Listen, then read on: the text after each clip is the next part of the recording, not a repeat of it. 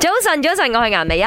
早晨，早晨，我係林德榮。早晨，早晨，我係 Emily 潘碧玲。咪我要講嘢，今日來自問題中心嘅呢個真實個案啊，咁有個人呢就吐苦水，佢就話嗯啦：，哎呀，佢公司呢就有一對同事搞曖昧嗯，OK，咁啊感覺上應該幾 sweet 噶嘛，係曖咯，昧幾啊好。啊。問題係呢一對同事已經各有家室啦，弊咧。哦而且其中一個同事嘅另外一半，仲係佢認識嘅添，哇，咁啊真哦係係進退喎，兩難。講真一句係，講又唔係，嗯嗯。唔講又唔係。即係佢感覺上自己好似有份呃住佢嗰個同朋友咁樣啊嗯，哦，啊，咁啊，其實我又覺得話，因為好多時候曖昧呢家嘢，係即係你又唔係唔知佢哋係咪真係有嘅，係咯你自己估嘅啫嘛，同埋我覺係得咪先？呢個曖昧可能係吞唔着㗎喎。哦，即係明，如果你話佢已經喺埋一佢嘅問題係齊，咩搞埋一齊，咁你就可能會唔舒佢服佢啦覺。得係好唔舒服啊，而佢家覺得佢唔舒服，然佢之後覺得好大壓力咯，啊佢喺公司做工佢都好大壓力，哦，影響到佢工作 performance。簡啊單嚟講，佢話佢唔知點算。所以佢唔知點算，就係唔係佢要唔要去從嗰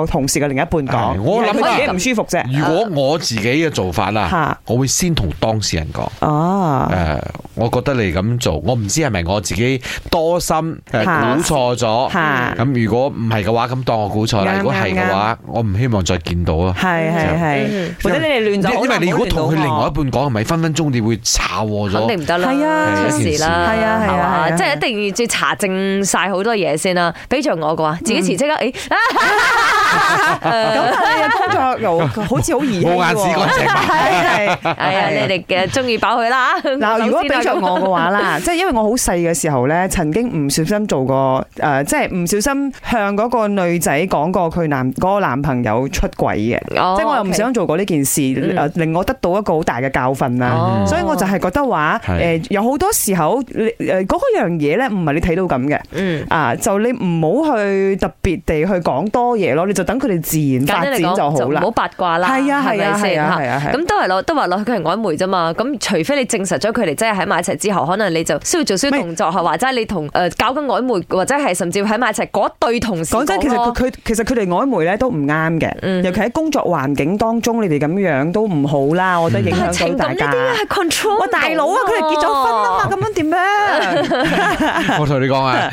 樣嘢啦，我哋如果聽聽眾講啦，應該都係一面倒噶啦。 肯定就咁咁八卦啦你，唔關你事啊，唔好諗多啦，咁啊係係嘛咯。。咪早晨，我要講嘢。問題中心呢位事主呢，我覺得呢，佢就係攞電包曲坐住睇戲就好咗啦。其實關佢咩事呢？佢根本唔需要攞你煩啊嘛，識到就識到咯。嗱，關係真係關係咩事呢？冇真係好似 Emily 潘講，冇諸説八卦啦，自己做翻自己嘅本分，做好你嘅工就好啦。